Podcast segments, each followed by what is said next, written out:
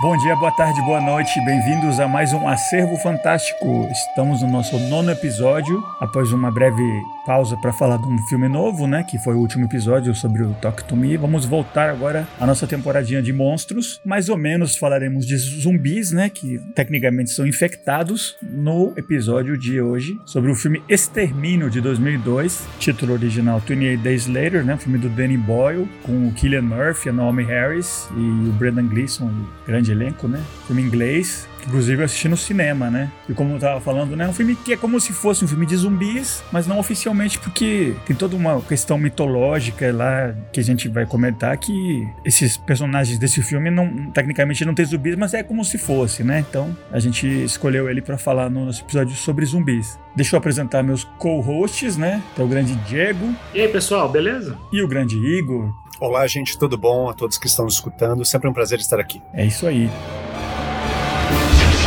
Show.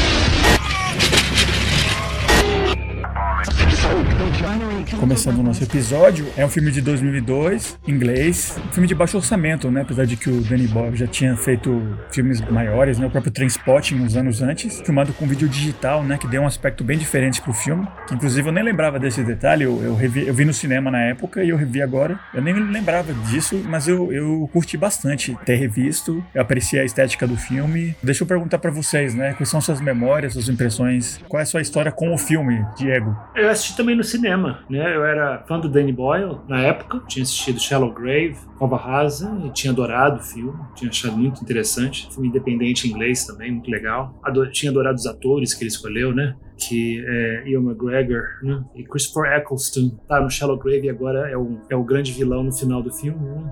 O Major no, no, final do filme, lá no, naquele bunker né, que, eles, que eles fazem né, com o exército. E, e aí tinha assistido Transpotting, também como todo mundo, fiquei encantado, amei o filme, já vi duas vezes, adorei Transpotting. E depois ele fez A Praia, né? Que também todo mundo falou mal, mas eu adorei A Praia também, gostei muito? Vi várias vezes a praia, achei muito interessante a história, o roteiro, as atuações. Tilda Swinton tá no filme, linda, maravilhosa. Então eu, eu, eu, amava, assim, ainda amo. Danny Boyle, grande diretor, e aí, claro, que eu ia assistir o próximo filme. E ele, uau, vou fazer um filme de zumbi. Ele fez um filme de zumbi, né? Formato digital. E fui ver no cinema e adorei, amei o filme e agora revi também para o podcast e gostei ainda mais, claro. Percebi detalhes que não tinha percebido antes. Exatamente, um filme de baixo orçamento, mas o pedigree artístico do filme é altíssimo. Eu achei a, fotografia muito bem feita, é, o roteiro bem amarradinho, bem, bem, bem bonito, sabe? Os diálogos, a trama, atuações, né? Os atores estão jovens, mas maravilhosos, no começo de carreira, né? Naomi Harris, Killian Murphy, Brendan Gleeson fazendo sotaque inglês, né? Nunca tinha, eu não tinha percebido essa época, obviamente, né? Mas ele sempre faz aí o irlandêsão grandão, né? Ou escocês, e agora ele, nesse filme ele faz um British de, de Londres mesmo, assim, eu achei ótimo, né? Fazendo sotaque todo fofão, todo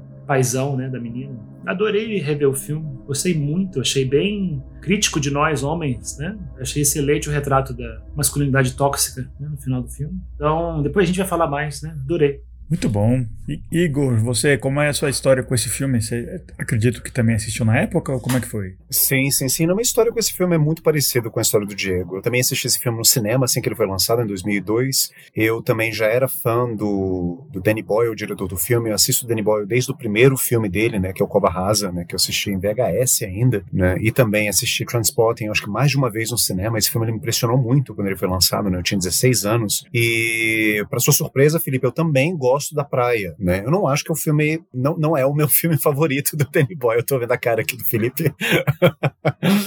não é o meu filme favorito do Danny Boyle, mas assim, uh, é um filme que, que recebeu uma reação muito negativa, tanto do público quanto da crítica, né? Assim, do público eu entendo, né? Porque o Leonardo DiCaprio tinha acabado, eles tinham acabado de lançar o Titanic, e eu acho que tava na expectativa de que o Leonardo DiCaprio ele só fizesse ou então repetisse o papel de galã romântico né, do Titanic em todos os outros filmes subsequentes dele, e aí ele quebra isso uh, no Na Praia praia, e eu achei isso muito bom. Mas assim, enfim, eu gosto muito do Extermínio, né? Porque, é, eu não sei se eu já tinha falado isso pra vocês, mas demorei um certo tempo da minha vida para poder realmente começar a assistir a filmes de horror. O que é meio irônico, né? Considerando que eu sou um grandíssimo fã de filmes de horror hoje em dia. Mas talvez seja justamente por causa disso, né? Quando eu era adolescente, quando eu era criança, adolescente, uh, eu, eu tinha muito medo, eu ficava muito impressionado, uh, mesmo com a propaganda dos filmes que eu via na televisão. Eu tinha, então, uma espécie de fascínio com os filmes de horror, e eu demorei mesmo, sabe? Demorei um certo tempo para poder entrar entrar nesse mundo. E o, um das, das subgêneros do horror que mais me fascinam e que eu mais gosto de assistir hoje em dia é justamente o filme de zumbi. E era um dos que eu mais tinha medo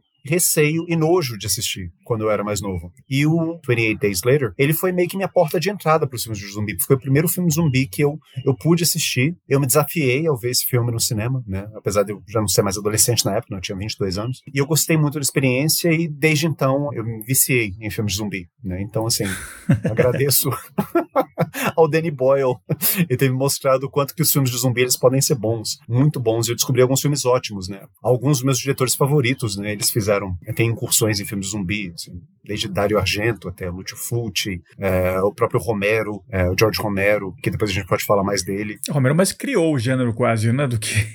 Praticamente, né? Assim, sabe? Como a gente conhece hoje, né? Noite dos Mortos Vivos, né? Mas então eu tenho um carinho muito especial por esse filme. Eu gosto muito dele, gostei muito de ter assistido ele. Eu acho que é um filme que ele, ao mesmo tempo que ele envelheceu muito bem, ele nos diz muito sobre a época que ele foi feito, que é o começo dos anos 2000, que foi uma época bem conturbada. Assim, ele foi feito um ano, assim, ele foi lançado nos cinemas um ano após o é, atentado terrorista às Torres Gêmeas em Nova York. Uhum. Pois é, eu também vi no cinema na época e eu acho que eu devo ter assistido depois, assim, porque eu, eu fiquei muito marcado, né? Não sei se eu assisti uma única vez, mas eu adorei também. Não conhecia ninguém do elenco tirando talvez o, o Brendan Gleeson, né? Mas o Killian Murphy nunca tinha visto, o nome Harris, né? Hoje em dia eles são. A gente tá gravando agora esse episódio uh, um pouco depois do lançamento do, do, Oppenheimer, né? Que é um filme que talvez dê um Oscar pro Killian Murphy, né? Que é um ápice, assim, de uma carreira, né? E ele tá super mais maduro e tal, mas eu acho que a minha primeira exposição a ele foi nesse filme, que eu acho que ele tá ótimo, né? A própria Naomi Harris também, né? Ela já foi parar no filme do James Bond e tudo. É, o elenco é muito legal. Christopher Eccleston também, que depois disso ele acabou virando Doctor Who até uma época. Naomi Harris ela foi indicada ao Oscar de atriz coadjuvante pelo Moonlight, que ela tá espetacular, maravilhosa. Ela faz a mãe do menino. Tá muito, muito, muito bem, né? Uma grande atriz. É, o elenco todo de muito bom, mas tudo bem, bem compacto e contido, assim, mas é, todo mundo tá ótimo, eu achei. E só para fazer rapidamente o plot, assim, pro, pros ouvintes, né? Um, um jovem acorda, assim, no hospital Quer dizer, antes disso, tem uma cena de introdução que é bem filme de terror, assim, né? Um laboratório onde fazem algum tipo de experiências científicas com os chimpanzés e um grupo guerrilheiro, assim, eco-terrorista entra lá para libertar eles, os macacos. E o cientista avisa, né? Esses macacos estão contaminados, né? E eles têm uma doença que chama a the rage, né? A raiva, a ira. E eles mesmo assim libertam os chimpanzés lá. E aí começa a partir daí começa a espalhar essa doença, né? Que é, é o que diferencia isso de um filme tecnicamente de zumbis, né? Que zumbis, né, no nosso entendimento como espectadores, né, que é alguém que morre e que retorna de alguma maneira ou sobrenatural ou com alguma explicação pseudocientífica, né? Um, um, alguma coisa faz que o morto volte, né? E nesse filme não, são pessoas que estão vivas, mas mas que instantaneamente após serem contaminadas viram basicamente zumbis, né? Então, após essa abertura com os chimpanzés, o Killian Murphy acorda num hospital, sozinho, não tem mais ninguém no, no, hospital. O título do filme aparece nessa hora, então a gente entende que ele ficou um mês, basicamente, desde essa, desse acontecimento com os chimpanzés, já passou um mês, e nesse tempo a, a, sociedade basicamente acabou, né? Ele sai do hospital, a gente vê que ele tá na Inglaterra, em Londres especificamente. Ele começa a perambular pela cidade, não tem ninguém, até que ele encontra um pessoal numa igreja, né? Pessoal contaminado, e ele é resgatado pela Naomi Harris e um amigo dela, né? Que Eventualmente levam ele na casa dos pais dele, onde ele descobre que os pais já não estão mais vivos. O, o homem que estava com eles é mordido e tem que ser sacrificado na mesma hora pela Naomi Harris, porque é uma doença que age quase instantaneamente, né? Se você for contaminado, você tem que morrer, você vai virar um monstro, né? Que nem a, quem, quem mordeu você ou quem contaminou você. Uh, sobrevivendo a Naomi Harris e o Killian Murphy, eles descobrem o, o pai e a filha, o, o Brandon Gleeson com a filha dele, que estão escondidos num prédio, e com eles eles se juntam e vão tentar achar um, a origem de uma gravação que eles ouvem no rádio, né? Dizendo, ah, a salvação está aqui, não sei lugar, não sei em qual lugar aqui perto de Manchester. Aí eles chegam lá, não tem ninguém. O pai, que é o Brendan Gleeson, é, se contamina acidentalmente de uma maneira meio besta e tem que morrer, claro. Aí o Killian Murphy com as duas moças, ele, elas, eles são resgatados entre as, pelos soldados, né? Que, que foi o pessoal que mandou a gravar, que tava com aquela gravação passando, né? Em, em loop, pra, pra quem tivesse acesso e pudesse ouvir. E aí é que o filme dá uma virada, né? Que até aí os grandes. A, a fonte do perigo, os vilões, né? São essas pessoas doentes barra zumbis que atacam como animais, assim, violentamente e com muita fúria, né? E a partir daí, quando eles são, entre aspas, resgatados, a gente descobre que, na verdade, tem, eles entraram num, numa outra parte da história na qual o grande perigo são esses homens, né? Que resgataram eles, que nessa sociedade em ruínas, né? Que quando eles, eles se escondem numa mansão lá, toda protegida, com metralhadores e tal, e o, o major, o chefe deles, desses soldados, que é um grupo pequeno, umas 10 pessoas, ele botou aquela gravação lá para atrair sobreviventes, especificamente mulheres, né? Que nesse, nesse mês, desde que o mundo começou a, a se destruir, eles já estavam. Tinham soldados lá dentro do grupo dele que estavam já deprimidos, um tentou se suicidar, inclusive conta essa história, né? Pro Killian Murphy ele diz: Olha, é, eu prometi mulheres para eles, né? A gente precisa recomeçar a sociedade. E aí ele começa esse final da história no qual o, o Killian Murphy foge da mansão. Eles falam para as mulheres botarem uns vestidos lá, porque vai ter uma, uma todo um, um perigo, né? De violência sexual, né? Que tá inclusive com a menina, que é uma adolescente. Aí o Killian Murphy foge da, dos soldados e ele volta e ele começa a atacar eles por fora num estilo meio, meio guerrilha, assim. Ele vai, ataca, joga uma coisa num, volta, ele solta um zumbi que tava lá preso, um, um ex-soldado. Esse, esse, esse zumbi começa a atacar também. Ele, ele consegue resgatar as moças no final e elas fogem, né? Só que ele, ele leva um tiro e aí ele, o filme vai pra Fade to Black, né? Aí parece que passa outro mês novamente a gente acorda, ele tava num, eles estão em algum outro lugar escondidos, escrevendo um, umas letras, né? É, pra chamar atenção, né? De aviões e tal, escrito Hello. E tem uma, tem uma virada na vibe do filme, né? Porque o filme até esse final é filmado todo em vídeo digital, com uma resolução meio baixa, um aspecto meio. uma estética meio punk, assim, meio meio câmera de segurança. E aí essa última cena na qual ele, ele acorda, né, um mês depois, e eles estão escrevendo lá hello para ver se algum, algum avião passa e tal. Aí é filmado em 35 milímetros, né, um filme mais com um aspecto mais mais limpo, mais tradicional. E é um final meio positivo, né, porque realmente passa um avião lá na hora e o filme acaba no, com essa né, promessa de um final talvez positivo, né? Parece que talvez o mundo inteiro não foi contagiado, sim apenas a Inglaterra, talvez, né? Só que a gente sabe que depois fizeram um segundo filme que indica que não. Na verdade, é, o problema foi além disso, né? 20 Weeks Later. Eu queria só fazer uma observação da palavra hello, porque de fato é a palavra que eles decidem usar, né? Para chamar a atenção dos aviões, né? Que eles fazem uma. Acho que eles fazem um, um tecido gigante, né? Eles colocam numa grana, na grama, né? Eles estão lá no, no. Parece uma área bem rural da Inglaterra, numa casinha assim. E aí eles põem na grama, no gramado. Eles costuram um pano gigante escrito hello, né? Em vez de escrever help me, ou então we are alive, ou então SOS, eles escrevem hello, que é a palavra, a primeira palavra do filme, né? Depois da cena do, da contaminação, né? No laboratório, quando o Killian Murphy acorda, ele passa um tempão, né? No início do filme, que é a melhor parte do filme, gritando para todo mundo, né? Para Londres deserta, hello, hello, hello. E aí finalmente um hello que talvez seja res respondido, né? A gente não sabe, né? Se o avião vai jogar uma bomba neles ou se, ou se o avião vai falar hello, vai pousar e falar hello de volta. Que talvez seja uma palavra bem civilizatória, né? Hello, você fala hello para o outro que você não conhece, né? Isso é uma prova da civilização, né? E o outro fala hello de volta, é algo civilizatório, né? O contrário do, do apocalipse de zumbis, né? que é o, é o oposto da civilização, né? Não tem um desespero, no, como teria no pedir help, né? Se fosse socorro, né? Mas se você está falando olá, tem uma estabilidade que você está passando, né, para quem está recebendo, né? Tudo bem? Sim, não, é, e ainda fazendo um comentário sobre isso que o Diego falou, é, é engraçado que no momento que os personagens do Killian Murphy acordam nessa cena, né, e ele sai para fora da casinha onde eles estão, e ele tá vendo que as moças elas estão escrevendo é, é, esse hello, é, ainda falta a letra O, né, que é a última palavra. Então, até então, o que estava escrito era hell, né, que, é a palavra inferno em inglês, né, então do inferno, do, do hell vira hello. Isso que o Diego falou é, é bem interessante mesmo, assim, então meio que assinala que está saindo de, um, de uma situação infernal, está saindo do inferno e você está é, estabelecendo primeira, pela primeira vez, né, ou pelo menos tentando estabelecer pela primeira vez, uma real ponte que vai levar você para o mundo, é, de volta para o mundo da civilização, que até então né, havia acabado. Né? Aliás, é, o filme ele, ele, ele, ele mostra isso num, num nos diálogos que eu acho mais interessantes, né, que quando a personagem da Naomi Harris está falando do personagem do Killian Murphy, ah, o que, que você está pensando? Assim, ela tenta adivinhar né, o que ele está pensando. Ah, eu, posso, eu, eu posso que sei o que você está pensando. Que é, daqui para frente não existirá, você não vai assistir mais nenhum programa de televisão que já não tenha sido feito, você não vai ouvir mais nenhuma música que já não tenha sido gravada, você não vai ler mais nenhum livro que já não tenha sido escrito, sabe? Ou seja, assinalando dessa forma que, ó, a gente chegou no fim da história. Não existe mais futuro. Ah, e aí, fazendo um paralelo paralelo com, com a estética do filme que o, o, Felipe tinha mencionado antes, e realmente, assim, eu acho que uma estética, uh, não só assim pelo, pelo visual, mas eu, tenho, eu acho que também nessa ideia, assim, sabe? É uma estética punk, porque uma das, uma das frases de efeito do punk era justamente o No Future, né, que tá no Anarchy of the, uh, in the UK, do, do Sex Pistols, né? No Future for Me.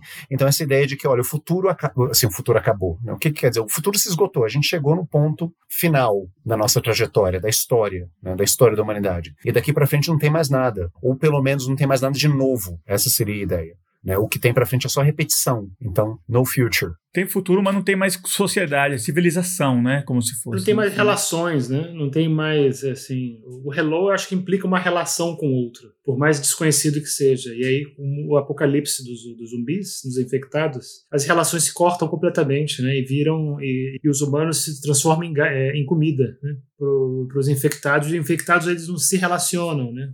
Esse filme de zumbi, não existe sociedade dos zumbis. Né? Eles não conseguem transformar eles mesmos numa sociedade. Eles vivem de uma forma completamente individualista e com fome o tempo todo, querendo matar e comer e devorar instintivo. É, é o oposto né? de, uma, de uma sociedade. Não, assim, o filme ele fala sobre isso também, assim, porque no, no, no começo, né, você tem um embate, assim, sabe, de duas formas, duas estratégias diferentes de sobrevivência, né? Uma delas encarnada pela personagem da Naomi Harris, que ela meio que incorpora essa ideia de um mega individualismo é, sobrevivencialista, digamos assim. Não sei se eu estou inventando uma palavra aqui, mas enfim. Que é. O tempo todo ela está falando assim: olha, é, a gente, cuidado para você não nos atrasar, sabe? É, se você for mordido, se você for infectado, eu vou te matar em um piscar de olhos. Ou seja, eu quero saber de sobrevivência. Assim, a sobrevivência implica, sabe, nesse hiperfoco no indivíduo. Ou seja, se você está aqui para me atrapalhar, eu não quero saber. Você que se dane, você que se foda, né? Eu estou aqui para me salvar. E o Killian Murphy, que ao contrário, né? Ele meio que advoga um certo sentimento de comunidade. Não, a gente está junto nessa, a gente tem que fazer essas coisas junto. Então, se a ideia, por exemplo, de procurar os pais é dele, né, dos próprios pais, depois ele, depois ele vê que os pais morreram, mas é, quem vê a mensagem no prédio, se não me engano, é ele também. A ideia de se juntar ao personagem do Brandon Gleeson e da da filha dele né, no filme, também parte do Killian Murphy. Ela aceita, mas ela ainda fica um pouco hesitante quanto a isso, porque ela ainda tem muito isso, assim, para você sobreviver, você tem que cuidar do seu, né? E você não pode se importar com os outros. Se importar muito com os outros, você vai acabar morrendo. E ele fala: "Não, a ideia é justamente você se juntar a outras pessoas e você se manter junto". Ou seja, qual seria, afinal das contas, o embate é esse, né? Qual é a melhor estratégia de sobrevivência? Você se isolar né? E você focar no seu individualismo, ou você apelar para a comunidade e, e, estabelecer relações. E eu acho que no final do filme a mensagem é meio que clara, né? Assim, essa, essa segunda via, né? É, é a melhor, né? A mais, não vou dizer a mais saudável, mas é mais interessante. Né? O filme ele acaba optando pela segunda via. É, com certeza, porque a, ela mesma reconhece que ela estava errada, né? Eu acho que ela, a, a, postura dela até, essa, até o final do filme, quando ela muda de ideia, né? É uma postura meio desse, desse, desse impulso competitivo e é, do, do, ser humano, né? De quem do, do mais forte sobrevive, né? Dessa visão, desse ponto de vista de que a sobrevivência sempre recai no mais forte, né? no que é mais esperto, no que é mais inteligente, no mais adaptado, né? uma coisa meio evolucionista. E o Killian Murphy é mais urbano, mas um pouco mais otimista, assim, de que o que, na verdade, o que vai ajudar a gente a sobreviver e, e, e viver com o mínimo de qualidade é a nossa capacidade humana de colaborar, né? de cooperar em equipe, em grupo. É, é, tipo assim, a gente conseguir, se a gente conseguir ter um mínimo núcleo familiar ou de um grupal, né, social, é, a gente tem muito mais chances de, de, de sobreviver nesse, nesse, nesse apocalipse, nessa guerra. Uhum.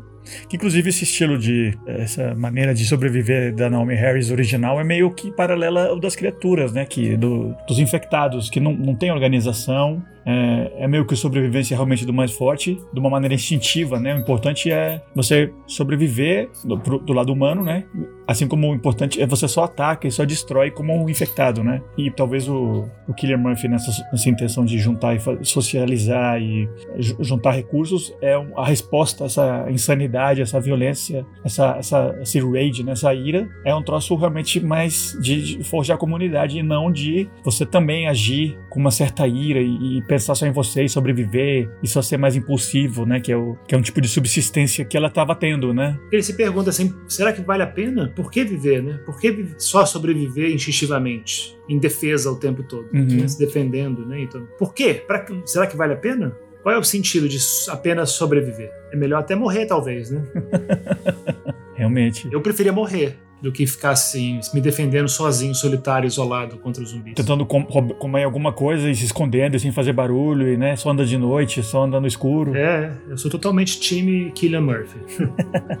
é, mas tem, tem, tem perigos aí também nessa, nessa história, assim, porque é uma coisa que eu tô refletindo, que ao mesmo tempo que sim, a comunidade é importante na, na manutenção da sobrevivência dos indivíduos, a partir da segunda metade do filme a gente encontra também uma comunidade, mas é uma comunidade totalmente disfuncional, que é o grupo de militares que eles encontram, né? É, e aí é, você já tem, já, é o contrário, né? Você já tem uma uniformização, né? uma padronização né? de, das cabeças que estão lá, uh, sob a liderança de, um, de uma figura paternal severa, né? É o que é o personagem do Christopher Eccleston. Mas aí é, é, você vê que o, o Jim também ele tem um arco de mudança, né? Porque ele sai um pouco né, talvez desse sentimento de oh não, mas vamos ficar juntos, vamos permanecer juntos, apenas juntos nós vamos sobreviver. E no final, quando você vê ele tocando terror dentro daquele quartel e salvando as mulheres, né, e matando os soldados, você vê que ele, de certa forma, ele abraçou aquele individualismo selvagem característico dos infectados. Tanto é que uh, tem um momento que a Naomi Harris, inclusive, a personagem da Naomi Harris, ela confunde ele com um infectado. Ela acha que ele pode estar infectado, que ela levanta assim, um facão dela para cima dele e ela não sabe, ela fica em dúvida assim, se ela vai matá-lo ou não. E aí você vê o quanto que os dois personagens mudaram, porque no começo do filme ela fala: Eu te mataria num piscar de olhos. E você vê que ela hesita. E aí ele comenta isso, assim, sabe? Tipo, olha, já passou um piscar de olhos e você não me matou.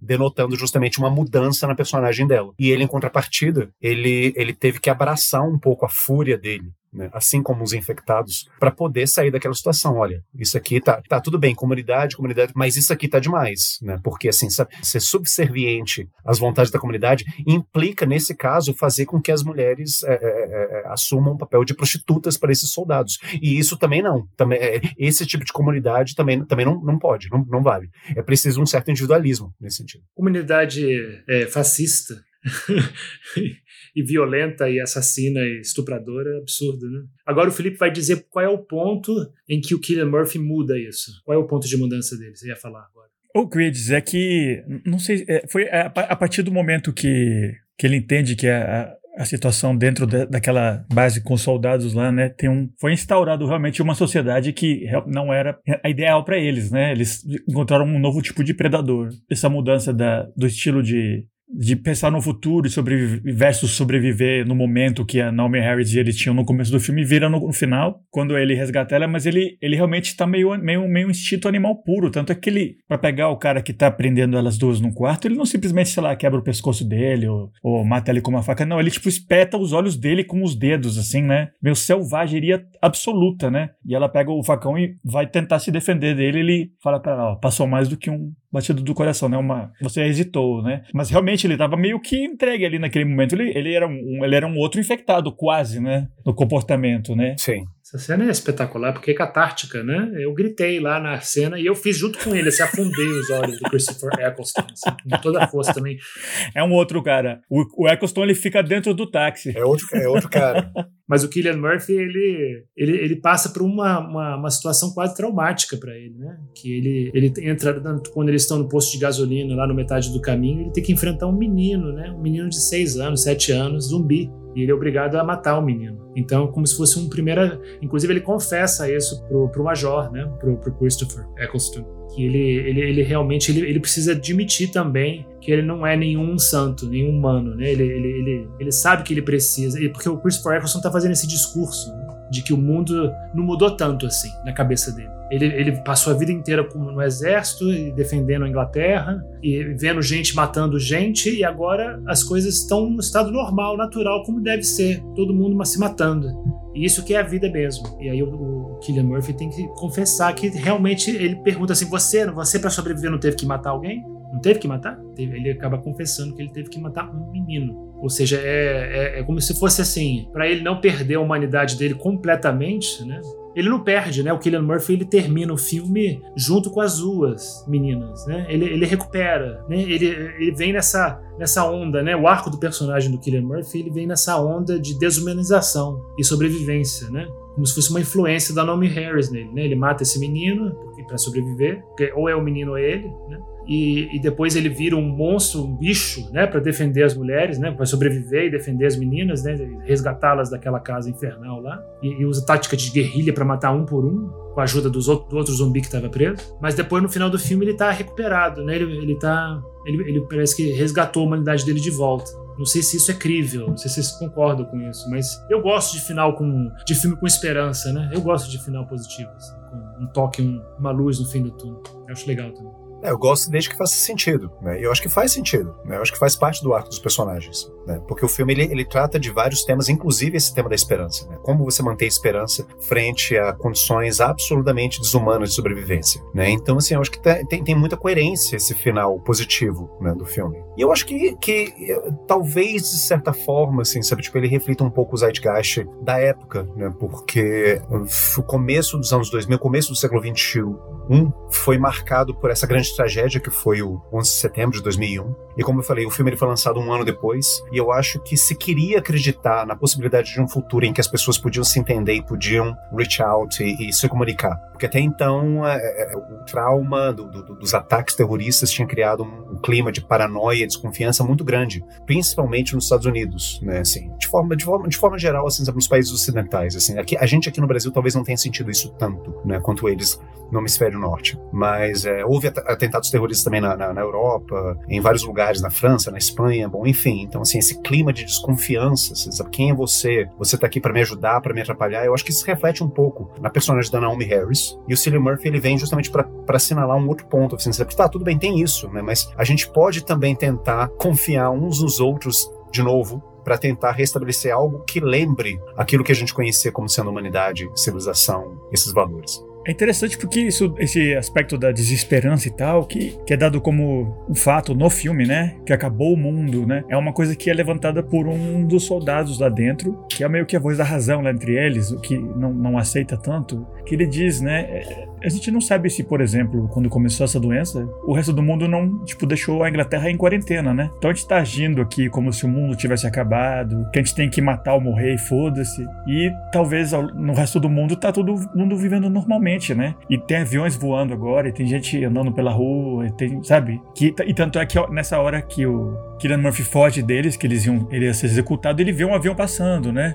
Então, essa, essa certeza de que o mundo estava fudido também tem que ruir um pouco, né? Não, parte do, da esperança do filme para mim, é, pra mim vem disso, né? Não é que o mundo acabou mesmo, e aí é, você tem uma fantasia de que talvez não. É que realmente, né? Até essa certeza que você tem, que tá tudo perdido, isso também é meio fantasia, né? Que não necessariamente. Talvez o mundo ainda continue rodando, né? E é isso que o final indica, né? O que eu acho interessante, não é, é uma mera ingenuidade, né? Talvez na ingenuidade também você aceitar cegamente que tá tudo perdido, né? Isso é um, também pode ser um tipo de ingenuidade. A gente tem que pensar também que o Major, ele, ele talvez seja, esse discurso dele também seja só, no fundo, o que ele quer realmente, né? O desejo dele é, é ser esse, esse tirano fascista que, cujos, todos os subordinados dele, todos, todo, mundo que está abaixo dele são escravos dele, tem que fazer a vontade dele, tudo que ele quer. Um exercício de poder total, completo, sem consequências para ele. Então, na verdade, ele pode ser meio bullshit e, está simplesmente lá meio corrompido né, pela situação. Então ele, ele meio no fundo talvez ele saiba, né, que o mundo no, no, fundo não terminou, que talvez realmente os outros países estejam todo mundo bem e só a Inglaterra está em quarentena. Mas porra, vou aproveitar isso para justificar minhas minhas ações criminosas aqui. Sim, é interessante isso que o Diego está falando, porque é, é, faz pensar que talvez seja o desejo dele, inclusive, que as coisas permaneçam como elas estão no filme. Ou seja, como se de certa forma ele, ele gosta do fato do mundo estar acabando ou ter acabado, né? Como é Sim. apresentado no filme, né? Até certo ponto. Aliás, é muito interessante essa caracterização que o filme faz dos soldados, né? Porque é, eles, são, eles são meninos, praticamente. São meni é um grupo de meninos indisciplinados que precisa da figura de um pai autoritário, forte, né? Que é justamente o major, né? O Chris Eccleston, uh, que mantém a ordem naquele lugar. Então, é, quando eles entram naquela, naquela casa transformada em um bunker dos soldados, né, você vê ali é, é, a forma como eles, por exemplo, se relacionam com é, os infectados que tem é, um determinado momento do filme, não sei se vocês lembram, mas assim, tem a possibilidade de uma invasão, né? Então o alarme começa a ressoar, e aí eles vão para as torres, eles começam a metralhar os infectados que estão se aproximando da casa, e eles acham tudo aquilo muito divertido, é como se fosse um grande videogame para eles. Então é um grupo de é, homens muito imaturos, meninos, né, inconsequentes, que uh, veem tudo aquilo como uma espécie de jogo. E é interessante para eles também ver uh, uh, o que está acontecendo como um jogo, porque isso mantém eles dentro da casa, sabe? Isso faz com que não a gente está bem do jeito que a gente está aqui. A única mudança, talvez, que o Major deseja é, bom, assim, eu falei da, que, que, eles, eles constituem uma espécie de família, né? É a segunda família que a gente encontra né, no filme. Né? A primeira família é o Killian Murphy, a Naomi Harris, o Brennan Gleeson e a atriz que faz o papel da filha do Brennan Gleeson, que eu esqueci o nome dela agora. É Megan Burns. Megan Burns, isso. Então, esse é o primeiro núcleo familiar que você vê né, no filme, que é uma família é, que se relaciona, que, que conversa, que se diverte junto, uh, que se abre. Você tem a figura de um pai é, bondoso, né, o bom pai, que é o pai protetor, que é o Brennan Gleeson, que é justamente um pai que internalizou certas características maternas, né? Então, assim, ele é legal, ele é generoso, ele é carinhoso, como eu falei antes, ele é protetor também, mas só que essa família, ela não dura, né? E daí eu acho que é o grande choque do filme, né? Justamente o momento da, da, morte do, do, do, personagem do Brandon Gleeson, ele assinala o começo da segunda metade do filme, que é uma outra coisa, que é uma outra vibe, é uma outra atmosfera, é algo completamente diferente. E aí você é apresentado a segunda família do filme, que é a família dos soldados, né? Que é justamente essa família disfuncional, só de meninões, sem uma mãe, ou seja, uma figura feminina, assim, sabe, para de certa forma enternecer a vida daqueles soldados que vivem num estado de brutalidade, é, sendo dominados por um pai tirano. Exatamente. Queria perguntar para vocês também uma outra coisa que me chama a atenção, que é a caracterização dos zumbis nesse filme, que são zumbis diferentes. Não só porque eles saem correndo das pessoas, que já é, uma, já é uma coisa nova. Quem viu os filmes do Romero sabe que os zumbis eles, eles demoram muito para chegar em você. Eles são zumbis bem lentos. Esses saem correndo de você. Acho que é o primeiro filme de zumbi que correm, né? Não, não é. Não é. Eu acho que tem um, tem um filme de zumbi esquecido. Ah, o expert aqui, o zumbi, até Mas tem um, fi, um filme de zumbis meio que esquecido, que, que é meio ruim mesmo, até, chamado Nightmare City, que tem uns zumbis que correm. Do tá, é Humberto Lenzi, acho que é? Eu vi esse é, filme. Coisa assim. A maquiagem é tão boa, parece que o pessoal passou, botou tipo sucrilhos na cara, velho. Muito tosco. Mas é engraçado, é um filme que vale mas assistir. Mas é engraçado, não, mas é, é, um bom filme, assim, vale a pena assistir. Pessoal, não vale. Humberto Lenzi com sucrilho. Ah. Mas assim, é, são realmente zumbis que correm. Eles são um pouquinho diferentes, né? Porque eles eles são realmente é, a encarnação da selvageria mesmo. Eles, eles não têm controle nenhum, nada, nada, nada, né? Eles são eles são mais selvagens do que famintos, né? Eu acho que o zumbi do Romero é mais faminto e mais sofrido, né? É exatamente esse é o ponto. E esse do, do Danny Boyle é um zumbi do Danny Boyle e Alex Garland, que a gente esqueceu de falar que o Alex Garland que escreveu o roteiro desse filme, né? Uhum. Alex Garland que depois começou a dirigir grandes filmes, né? Ex-Machina, Aniquilação, escreveu também A Praia. Então ele, eu acho que é um zumbi absolutamente furioso, né? E selvagem é assim que eu vejo esses zumbis, né? É, é a originalidade do filme.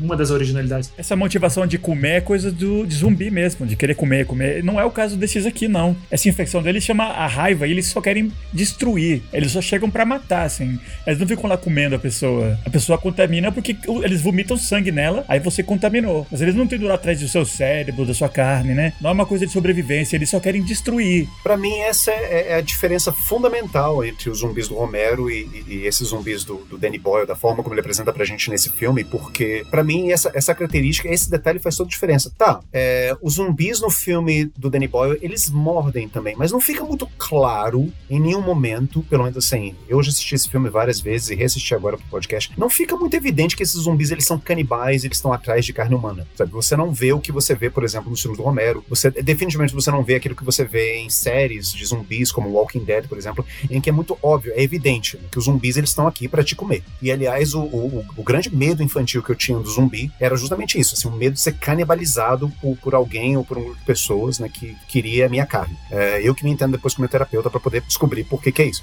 Mas, né, esses, nesse filme do Danny Boyle, eles não querem, ou pelo menos se querem, isso não tá claro pra gente. Eles não querem comer a carne das pessoas, eles não são canibais, né, mas eles querem destruir tudo. Eles saem tocando terror, eles saem batendo em todo mundo, né? Saem vomitando nas pessoas e reinfectando e infectando outras pessoas também. Uh, e justamente o nome do vírus né, que aparece no começo do filme é Rage, né? Fúria. E eu acho que é interessante, assim, sabe, de você perceber esses detalhes, porque quando o Romero ele fez o primeiro filme dele, assim, o primeiro filme de zumbis dele, né? Que é A Noite dos Mortos Vivos, é, em 68, então os Estados Unidos eles estavam saindo daquele boom consumista em que justamente consumo era a palavra do dia, né? E você consumir, quanto mais você consome, mais você vai estar tá feliz e mais você vai, você vai estar tá bem enquadrado dentro né, do paradigma de felicidade que é apregoado nesse sistema capitalista que a gente vive. Então faz sentido, assim, saber esse zumbi ser uma fúria consumista por carne é, que não consegue ser saciada, né, de forma alguma. E isso dá até um aspecto trágico para o zumbi, ou, ou mesmo tragicômico, não sei. Agora, é, 40 anos depois, né, você vê que o zumbi do Danny Boyle, ele, ele tem que ser um zumbi diferente, sabe? Porque a gente não está vivendo mais numa fase de, sabe, em que o, o consumismo desmedido é o, uma das chagas da sociedade, mas justamente é, é, é, a fúria desmedida. Tanto é que no começo do filme, aqueles macaquinhos eles eram mantidos presos no laboratório e eles estavam vendo um, vários programas de televisão em que mostrava que eram cenas contemporâneas à época, que eram é, revoltas, guerras civis, passeatas, é, uma série de distúrbios e problemas sociais. Mas é tipo brutalidade policial, coisa assim, né? Violência mesmo, né? Exatamente. É, que refletia a violência dos tempos. Então, assim, deixamos o, esse, esse, consumismo desenfreado deixou de ser. Ainda é, né? Claro, assim, mas é, o foco deixou de ser esse consumismo desenfreado da sociedade e passou a ser essa fúria que parece que tomou conta das pessoas e que a gente vê presente até hoje também, né? Que é alimentada pela mídia, né? Literalmente, no, os macacos estão assistindo a violência, né? E, e, interiorizando ela, né? Perfeito. Isso também tem a ver com o que você falou do 11 de setembro, né? Da, da violência das imagens, né? Que é isso que contaminou um pouco, né? A reação que o mundo teve a partir do 11 de setembro e tal. Acho que estava talvez no fundo lá da cabeça do Alex Garland, não sei, né? A, a, a, raiva se espalhar, né? Tem um elemento de, de televisão nessa história, né? De, de, não é de graça que o macaco tá lá amarrado e tá assistindo as telas, né? Tipo laranja mecânica, né? Exatamente.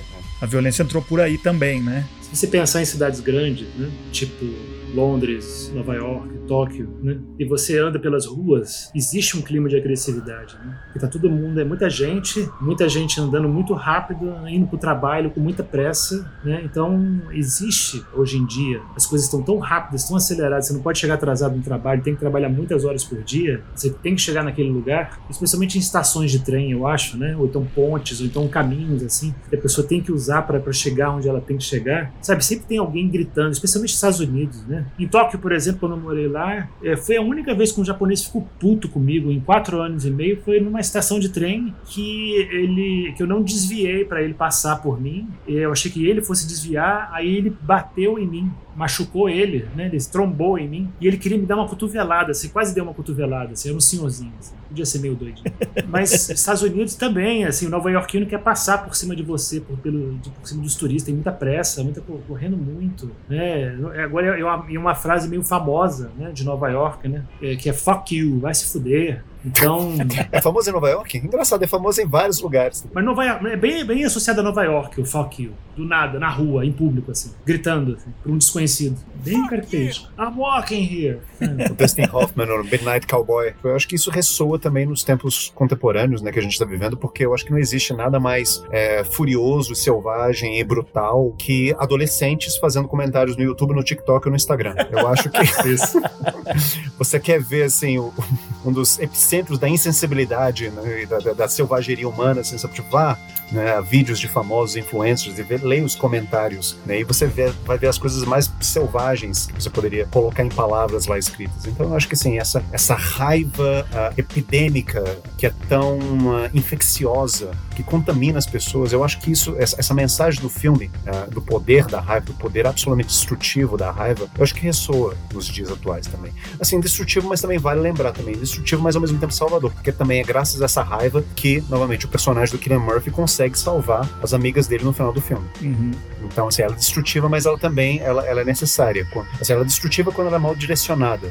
Esse aspecto que o Diego menciona da cidade, né, de aglomeração das pessoas reduz um pouco a esse nível de, de civilização, né? Apesar de que é isso que leva a civilização, né? Essa união faz a força, não sei o que que vocês mencionam, né? Quando começa a agrupar muito, começa também a, a reduzir eh, o desenvolvimento, né? Começa a ficar um pouco mais instintivo, mais, mais agressiva a relação. Tanto é que eu acho que não é de graça que, por exemplo, em Londres, né? Que é a grande cidade, foi onde bem a, eles se afetaram, mas depois eles fogem para o campo, né? E até a música, aquela coisa mais, mais idílica, né? Que inclusive a trilha desse filme é da hora. O, o final do filme, eles no meio do nada, lá no campo, tem um elemento meio de, de eh, que é idílico, né? Fora da cidade, né? A grande cidade é que permitiu que chegasse nesse ponto, né? Tem uma leitura que você poderia fazer.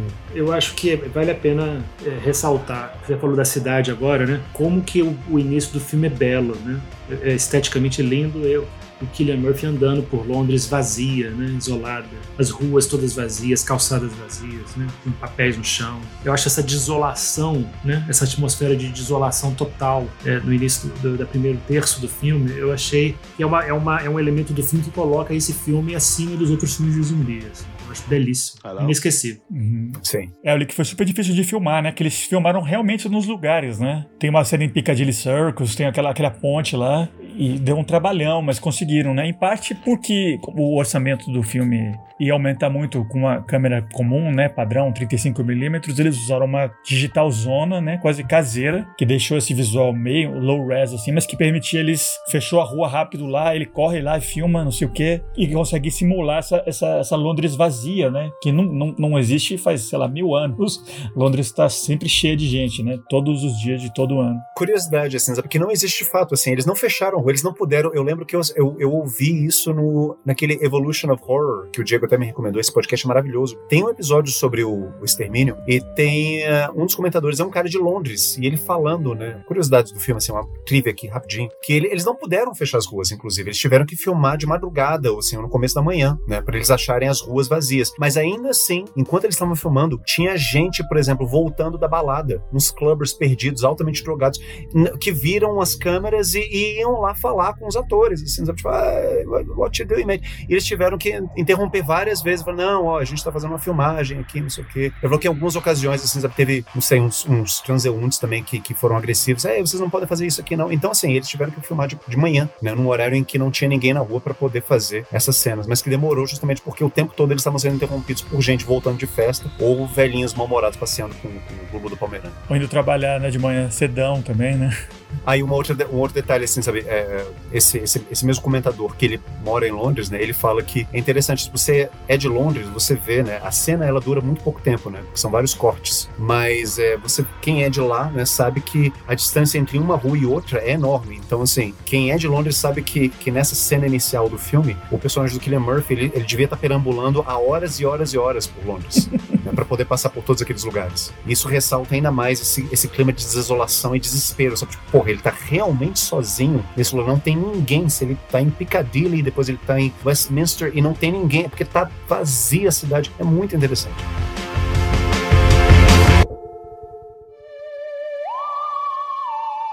Então, pessoal, fica aí. A gente fez a nossa conversinha sobre o filme do Extermino, né? Filmaço, recomendadíssimo, assim. Só que antes de encerrar e de mencionar qual vai ser o próximo episódio, eu queria perguntar para meus co-hosts quais são as dicas que eles têm de recomendações para quem assistiu o Extermínio e gostou. Que outro filme vocês sugerem para eles, né? Vou começar eu então. Eu tava pensando, né? Recomendação filme parecido, zumbis e tal, tem muita coisa. O próprio Walking Dead, que o quadrinho e a série, que são fruto da, do, da, do, sucesso desse filme, né? De outros que saíram na onda dele, como o remake do Dawn of the Dead. Mas eu pensei, na verdade, uma coisa que eu gostei muito é esse time criativo desse filme, né? Então deixa eu recomendar para os ouvintes um outro filme do Danny Boyle que ele fez depois, novamente escrito pelo Alex Garland e novamente estrelado pelo Cillian Murphy também, filme de 2007, chamado Sunshine, que aqui no Brasil chamava Sunshine Alerta Solar. Adoro esse filme. Que é um filme que também envolve o fim do mundo, filmar é tão bonito, envolve também o fim do mundo, mas é, uma, é um elemento mais de.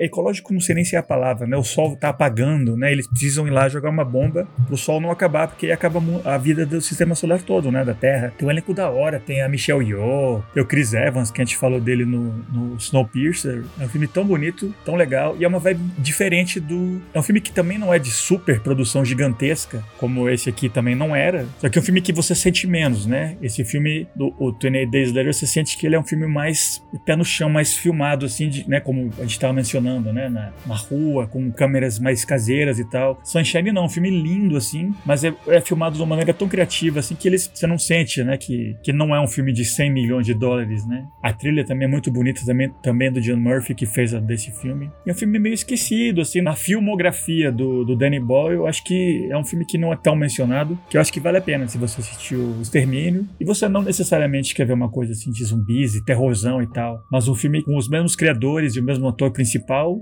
fica essa dica. Sunshine, de 2007, Alerta Solar no Brasil. Filmaço. Igor, qual é a sua recomendação para os ouvintes?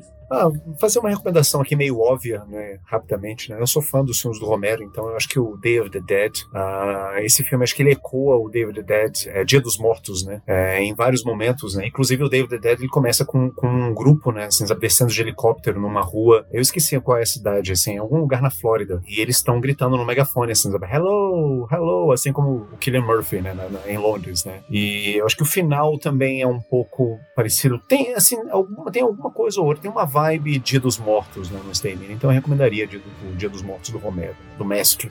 George Romero. É, é, o terceiro da trilogia, né? envolve também uns sobreviventes militares numa base, certas pesquisas científicas e tal. Sim. Os três filmes são muito diferentes um do outro, desses do Romero, mas eu acho que valem a pena, assim, ser assistidos. E esse último é talvez o mais esquecido dos três e eu acho que vale a pena também. De fato, assim, ele, ele é considerado o mais fraco né, da trilogia. Né? Eu gosto muito dos dois primeiros, especialmente do segundo. Uh, mas eu acho que ainda assim vale muito a pena ser assistido. Eu gosto muito dele. Com certeza, o 28 Dias Depois, o Extermínio é, é um descendente do Day of the Dead, sem dúvida. Embora eu ache que O Extermínio é um filme muito, muito, muito superior. É, é um outro tipo de filme, né? O filme do Romero é mais um filmezão bezão, bem Romero, bem com atores não muito conhecidos.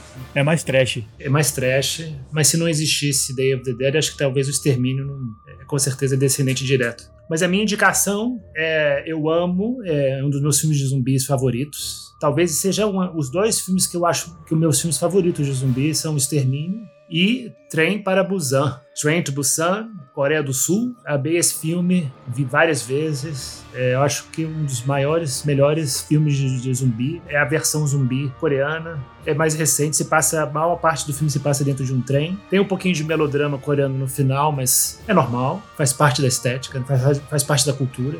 E, mas eu, eu gosto muito do filme, eu gosto muito do suspense que é criado. Eu é um filme de zumbi muito, muito, muito bem feito, com atores muito bons muito, muito divertido, muito legal de assistir, muito é, empolgante. Recomendo quem gosta de zumbi, eu acho que Trem para Busan é meio quase obrigatório. Os grandes filmes de zumbi. Também acho. Muito bom.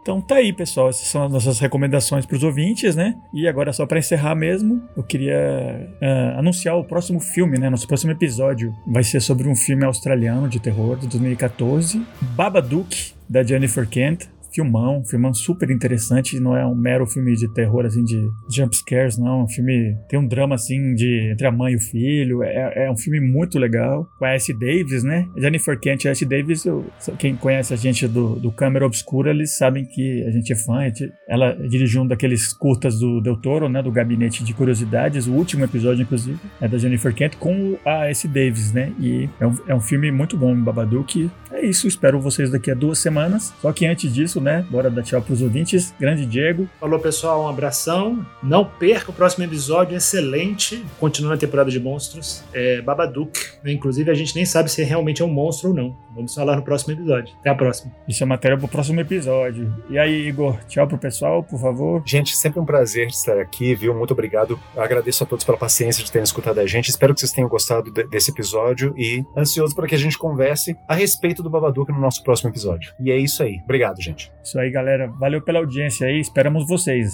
Falou!